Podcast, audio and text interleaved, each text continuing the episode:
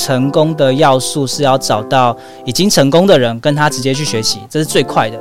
有时候我们就是很想说自己来，或者是为了省钱，好，那就是会在外围就是晃很久。就像我当初为什么买房，就是买房投资就花很多时间，都还没办法进其门而入，就是因为舍不得花钱，舍不得去进入这个门里面。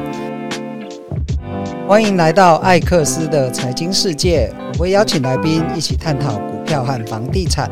如果你觉得节目内容受用，请帮忙用 iPhone 手机按下右上角的追踪，这对我是很大的支持和鼓励。今天邀请到的来宾是乔王，那他目前呢是房地产理财讲师，还有包租公，然后以及超斜杠的 Podcast 节目主持人。那请乔王跟大家打声招呼。Hello，各位听众，大家好，我是乔王，是乔王的投资理财笔记创办人，同时也是斜杠杠杠杠 Podcaster 的主持人。诶，那乔王，我对你非常好奇哦，因为你看起来也是非常的年轻，但是你的资历是蛮多元的，就是你，你除了自己有投资之外，然后还有当包租公、股票、房产，你都有接触。那能不能分享一下你的当初是怎么开启这一条路的？好啊，那我先分享一下，就是其实，在投资的话，我在学生时代是念经济系的。那你也知道，经济系就会想要去做一些投资嘛。那那时候我就开始学一些基金啊，然后买一些股票。那研究所的时候，我是念科管所，科管所我们强调的是创新跟创业，所以在学生时代我就创参加一些创业比赛。嗯，然后出了社会的时候呢，我是到银行工作的，然后先做房贷。那房贷就会去呃去做一些贷款嘛，也会去认识房子买房，所以那时候其实就对买房是有一点兴趣的。同时呢，我也有做企业金融哦，你知道企业金融就、嗯，所以你为什么会迄金跟房贷都做？嗯、通常你是 MA 吗？诶，对，被你发现、哦。对啊，因为只有 MA 可以这样跳来跳去啊。对啊，刚好那时候也把迄金中小企业切到分行去了，所以我觉得我还蛮幸运，刚好销金跟迄金都有做。啊，因为接触到企金，就会去认识很多公司的老板，很多中小企业主。对啊，对啊，对啊。然后那时候也会想说，哎，对耶，看着老板他们有买房又创业，未来我是不是也应该要走这一条路？哦，那时候就会开启我这个小小的种子，就想要说，嗯，好，那我要去学习啊。所以后来我就去财商单位去上课。啊，财商单位去上课，就会开始接触到不同投资，包含了房地产、股票。也会去学习一些商业模式创业，所以那时候就呃有有跟一些人去合伙去啊、呃，比如说买房啊啊，或者是啊、呃、做一些各式各样的一些小股东啦。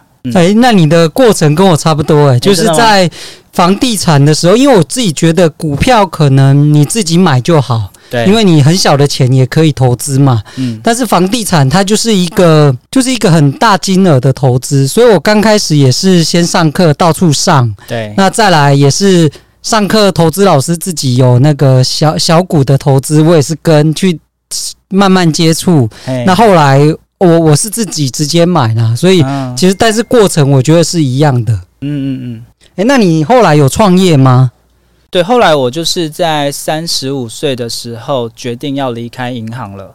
虽然是 MA 身份，很多人都觉得哦，储备干部就是薪水不错啊，在公司的职位也很好啊，未来发展前途也不错。但我那时候就在想说，呃，一方面是工作遇到一些瓶颈，好像没有办法再学习跟成长的机会了。然后另外一方面，我有好多事情其实是很想要做，而且又是很喜欢做的。啊，三十五岁，我觉得是一个我开始思考到底是不是要去勇敢追梦的时候了。那那时候我就出来创业了。嘿，那你所谓的创业是是像是现在这样，还是说其实有成立一间公司，然后请了好多人开始做？嗯，其实我的创业是比较偏艺人公司啊，就是做自媒体、做讲师，然后还有做线上课程。啊，所以透过这些不同的收入啊，让我可以就是持续的做我自己喜欢的事情。那你刚开始是从哪一块开始？第一步，呃，其实我在工作的时候就已经在累积了。所以在工作的时候，我最早是先写部落格，所以写文章开始。那到呃后面的话，基本上就有不同的收入嘛。对，然后再来，因为写部落格、写文章久了之后，别人就会问我说：“哎，可不可以出来演讲分享？”所以我在工作的时候就开始去接一些演讲了。那你写了多久才开始有人邀约？哎，其实我觉得还蛮快的，就是应该也是在哦，是二零一四年开始写部落格的。哎，而二零一四年左右，其实就已经有人就请我去分享、去演讲了。哇，那你这样也写到现在也九年八九年的时间，对对，那真的蛮久的。嘿，但是刚开始其实有一点不太知道那个头绪啦，就是写写写写写，然后想要把一些工作的一些东西写出来，因为我那时候接触房贷嘛，那后来才是比较有意识的去写，然后加上一些商业模式，透过部落格、透过文章才有办法去赚钱。对，嗯，那这样也是值得蛮多想要。就是有多一点斜杠收入，甚至是未来自己创业的人做参考。因为我自己是觉得现在的公司啊，其实很难确保一个职位永远都是存在，或是一直有公司有一直有发展性。对，所以其实我觉得在下班时间自己去发展副业，我我觉得这对公司来讲，其实现在的公司好像也不太会在意说员工。只能做公司的事，因为现在斜杠这个事情，我觉得变得很普遍。嗯，其实一方面是看老板呐，老板他如果心胸比较宽大的话，他基本上比较不会怎么样。然后另外一个也是，只要不是做跟公司有敬业嫌疑的话，哦，基本上我是觉得，哎，就让那个公司的同仁去去发展一些新的技能啊，说不定也对公司本身是有帮助的。诶，所以你从写文章到演讲，到后来还有哪些？它的过程是怎么样？OK，呃，我我刚才讲说就是写文章，然后演讲嘛，然后我后来就是去学习房地产。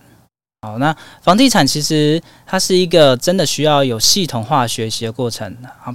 像我早期就是想说，我自己看个书，然后查个网络资料。诶，应该就有机会。对，因为股票大概就是这样就可以入门。对呀、啊，但后来发现房地产真的是一个很深很深的学问啊，所以我在前面都好像是在那个门外一直想要进去看，但一直进不去啊。直到我花钱去上课之后，我才真的进入到这一块领域。然后也到呃花钱上课之后，就开始大量的学习去看房啊，所以才有办法就是进到这个领域，然后变成一个包租公。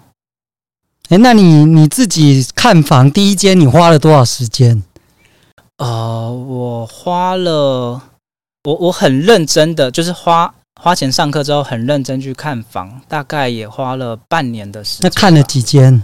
我其实没有特别去算的，应该也有三四十。我哎，比我少，没有，因为通常大家大大家都说你要先看个一百间哦。对，因为我觉得其实看房，尤其是新手啦，你其实会。真的花大量的时间在观察很多事，以及会觉得，哎，房仲是不是骗你啊，或者是话术怎么样？所以你其实会处处有提防啊。对，对，当然一开始看房，你也会更了解自己想要的是什么。因为我觉得，对房仲来讲，他最怕的是你根本就不知道自己的需求，然后他也很难帮你找到你想要的物件。对，需求很重要。对，那你第一间房是买买在哪里？是什么样的产品？呃，我第一间房是在泸州那边，距离捷运站其实是有一段距离，大概十一分钟吧。哦，那有点远呢，怎么会想要买在十一分钟？但是刚好我那时候呃，就是看到网络上它挂急售啊，那、啊、是真的假的？是，是，我想说好像是有机会的啊，然后就真的去看了啊。它的屋况其实是没有那么好的，是有漏水的，嗯、呃，而且又是在五楼哦。好，那这样子的情况之下，理论上我谈价的机会应该是比较大一点嘛。啊，又加上是急售，那后来我就谈谈谈谈谈啊，结果发现说，呃，房仲跟我说，嗯，呃，你如果没有到一个价格的话，是没有办法下斡旋的。那你出价的依据是什么？我出价依据那时候是有先看。呃，实价登录嘛，然后也有去查询附近的那个银行的估价，对，所以我那时候自己有一个出价策略，当然是比银行估价还想要再更低，因为这样子我的报酬率才算得过。好，但是当我想要说出那个价格之前呢，房仲先堵住我。他说：“我跟你说，昨天有一个投资客，他说他想要出这个某某的价格，然后真的觉得太夸张了。啊，那个价格很刚好就是我想要出的价格，所以投资客他的想法都一样。对，所以其实那一间我当下是没有买到的，好，因为他他开的那个价格太高了，好，但我到了大概五四五个月过后之后。”房仲打电话过来了，他说：“哎、欸，跟你说，屋主愿意降一百万。哦，一百万蛮多的，在泸州很多。对对对，开价降了一百万，要不要去看？哦，当然去看啦、啊。对啊，难得的机会，所以就跑去看了。那后来就是也有顺利下斡旋，然后房仲再约我们出来，最后谈价就把它谈下来了。那最后有买在估价下吗？哎、欸，跟估。”有有比估价还要低很多，那很好啊。对，所以有时候就是要有耐心去等。对对对对，啊，刚好我觉得那一间房子可能一般自助客也真真的没有办法哦，因为如果是五楼又漏水，对，那个处理起来的费用跟时间其实是，而且你要花心思在上面。是是是。所以后来是顺利的出租，还是说有卖掉吗？还是怎么样？哎，现在都还是持续出租中。所以你是长期持有？对，对我来说就是一个长期的一个金鸡母的概念。对，那后来为什么会有往线上课程这里去走？嗯，因为我的写文章之后，不是刚才有讲到，我开始就演讲嘛。啊，演讲之后，其实我有试着跟另外一个朋友，想说我们来弄一个理财的一个类似团体，甚至想要变成一个学院，类似这样子。那今天这个月是我来讲课，下个月换他讲课，我们就轮流讲。讲到一阵子之后，发现有点累，因为我们要一直持续准备新的一个 PPT，还有新的内容。那刚好呢，那时候有一个平台叫好学校，好好，对，对他们刚好想要发展理财的课程，所以看到我们有在做演讲，主动来问我们说：“诶，要不要来录个线上课程？”诶，所以所以刚好这个机会点帮助我们去做一个转型。那时候疫情来了吗？那时候反而是疫情还没来的时候，所以是算比较早进入到这个。那很早哎、欸，大概二零一八年吧。哦，那真的好很早，那时候好好也才刚做线上不久。对对对对对，对，所以刚好很缺这个线理财的线上课程，尤尤其房产是完全没有人进入的。哦，所以你算是第一个先锋，那真的是创业家的精神。那你花了多多少时间在这这件事情上？我大概花了半年吧。哇，你已经讲课这么熟悉了，嗯、你在筹备还要半年的时间。对，一方面我那时候还是在工作嘛，啊，工作也很忙。然后另外一方面我也没有经验，哦，从、呃、那时候没有人有经验，那时候线上课程才刚开始。啊、然后录制哦，还要自己去研究那个到底要用什么录。然后平常也其实很少在用那种什么什么视讯的软体，因为疫情都还没有发展起来。好，所以花了很多时间在研究，然后慢慢摸，慢慢摸，慢慢摸，然后最后才把它弄完。而且那时候想说，为了省钱，所以我是自己弄。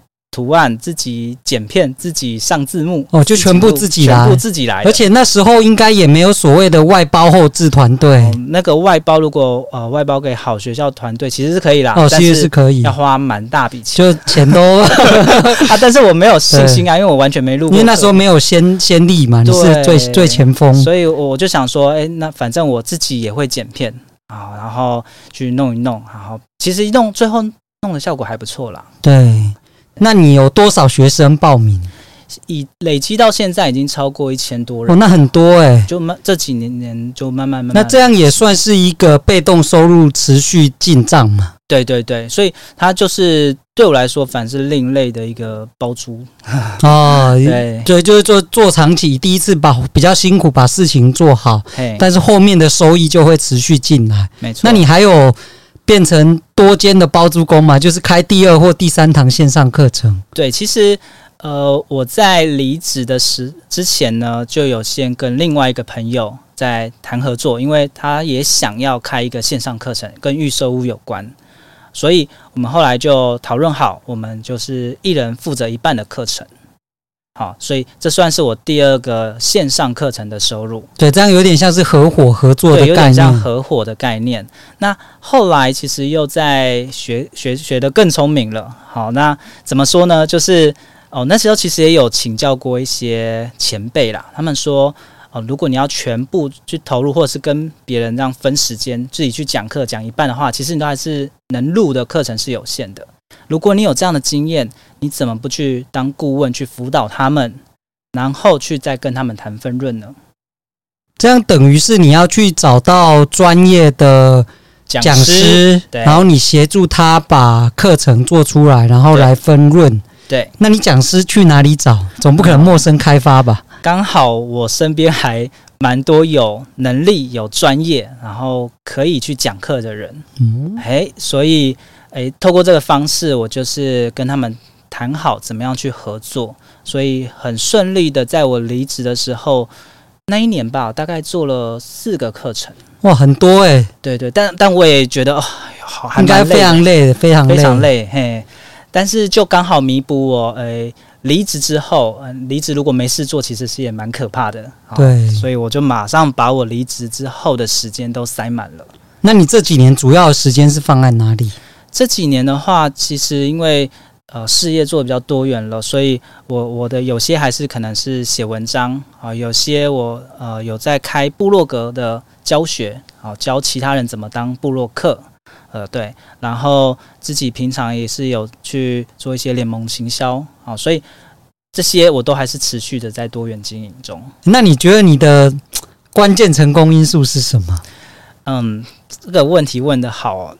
我我个人觉得，我不管是在买房还是投资，或是发展这个斜杠，我都会去看，用长远的眼光去看。好，因为有些呃，有些收入，其实收入，我觉得真的。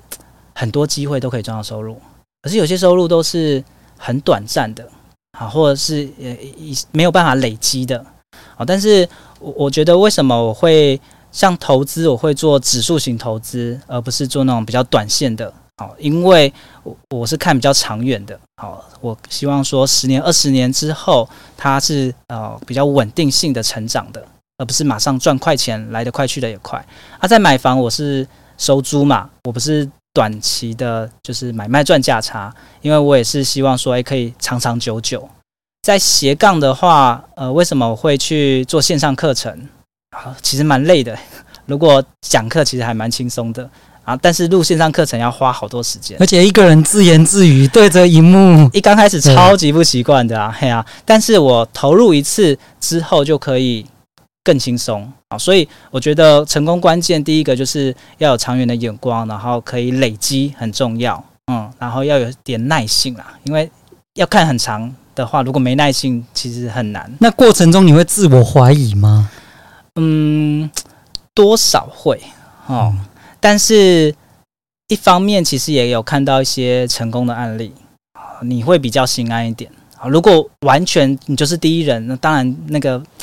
不安感就会更大。但是，比如说买房，好，很多人会做隔套，合法隔套的话，你大概知道哦，走这条路其实是就有人带着做，或是参考前辈们的走法。我也觉得这样是会增加成功率，降低失败率。对，所以我觉得第二个成功的要素是要找到已经成功的人，跟他直接去学习，这是最快的。有时候我们就是很想说自己来，或者是为了省钱，好，那就是会。在外围就是晃很久，就像我当初为什么买房，就是买房投资就花很多时间，都还没办法进其门而入，就是因为舍不得花钱，舍不得去进入这个门里面。但是当我花钱上课，有系统学习之后，诶，我反而很快，当年就很快速的看房，然后隔年就买到房子，然后收租了。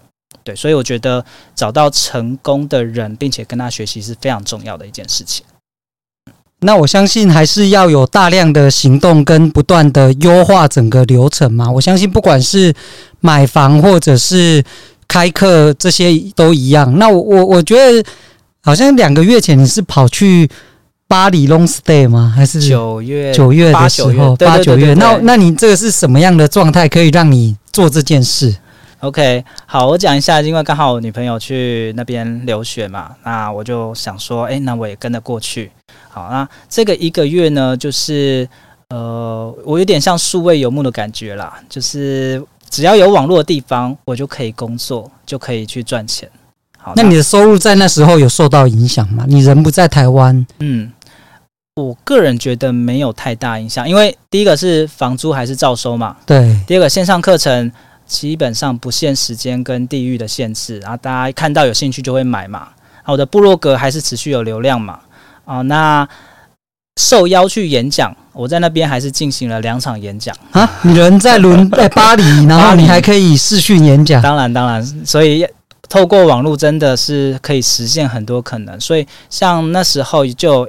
很大家的银行邀请我去演讲，所以我那时候是巴黎的下午大概一两点吧，但是在晚上可能是啊七八点的时候哦，所以我还是可以接得起来。我觉得这样真的是蛮自由的，因为其实你不管上班或者是你自己创业，你就是会被绑住啊，因为你人不在现场，不在台湾，你说真的，你要处理很多事情。除了有物理上身体的限制，你的心情也也是放不下的。但我觉得，如果你有多元的收入，然后透过线上的方式，好像真的就是可以实现自由。这这个这两个字，我觉得这还蛮令人羡慕。我也希望我早日能够达成这样的目标，一定可以的。但我觉得现在人真的要把握这个网络创业啊，因为像我写文章，呃，文章它会产生自然的流量嘛。所以在流量，它就有办法去导引到我的一些商品啊、服务啊，那这个基本上就不太会受到时间跟地点的限制。这也是为什么我在巴黎那边还是可以持续写一些文章嘛。那文章又会产生收入，好，那我基本上就比较不会因为呃人在国外，然后就没办法赚钱。诶，那你如果像一个可能三十岁上下，有一点社会历练跟专业。那他要怎么发展其他的收入呢？嗯，你有什么建议吗？基本上三十岁左右的人，理论上啊，他应该有五到十年的工作经验了吧？那基他在本业上应该要有一些小小的成果了，好，小小的专业。但是呃，我觉得这样还不够啦，应该要在自己的专业之外再去延伸其他的可能性。好，那理论上这时候应该也可以延伸了，所以再去找一些自己有兴趣的事情去做，去发展第二曲线、第三曲线，甚至第四曲线。好像我那时候在银行上班嘛，理论上我也累积了一定的专业了。好，但是我透过部落格再去发展我自己的一个兴趣，然后自己的第二个专长，透过演讲，诶，我也发展从从银行的金融专业，然后透过演讲把它讲出去，后来我就变讲师了。好，那透过房贷这个知识，我再把它发展到房地产，诶，我变成一个包租公了。好，所以在自己的专业上啊，已经累积专业之后，还要再去做延伸。我觉得在三十岁左右可以这样去多尝试。那如果还找不到方向的话，就是代表说啊，可能还没有真的去多元的尝试过。哎。但一旦你去大量的去探索的话，你才有办法去找到你自己的哎热爱的事业。那这样有年轻人找你咨询当顾问吗？或是你会愿意回答他们问题吗？其实网络上还蛮多人在询问的。那我自己也也有收过一些学员，那就是啊一对一的咨询的。好，所以呃真的会。面临到各式各样，大家在不同年纪有不同的烦恼。好，那四十岁的人有可能有了家庭，那四十岁就是一个很尴尬。你在公司如果没有爬上去，可能你就会算是公司比较不喜欢的那一类型。这这真的蛮现实的。那你这边你有什么建议吗？对，我觉得四十岁他真的是一个三明治族群吧。哦，因为哦，通常这些人可能有另外一半了啊，甚至有小孩了，同时他可能还有年迈的父母啊，因为嗯，父母也都老了嘛，所以可能还要照顾了。那如果像他呃跟他说，哎，你就辞掉工作啊，有难度哦，因为他的家庭责任非常的大。所以这时候我反而会建议他，就是透过不离职创业的方式哦，那想办法透过刚才讲的网络啊，或者是其他的可能性，一边上班一边累积自己的事业啊，这样子比较适合四十岁的族群啊。对，所以透过这方式，我觉得会呃，对于四十岁族群来说，他还是可以去发展出他的斜杠事业。好，那最后一个问题就是，如果重来一次，你会给年轻的自己什么样的建议？其实有时候我遇到卡关，我会闷着头自己想要解决。好，但是呃，那时候闷着头，其实就进步的就会比较慢，然后有时候会出不来啊。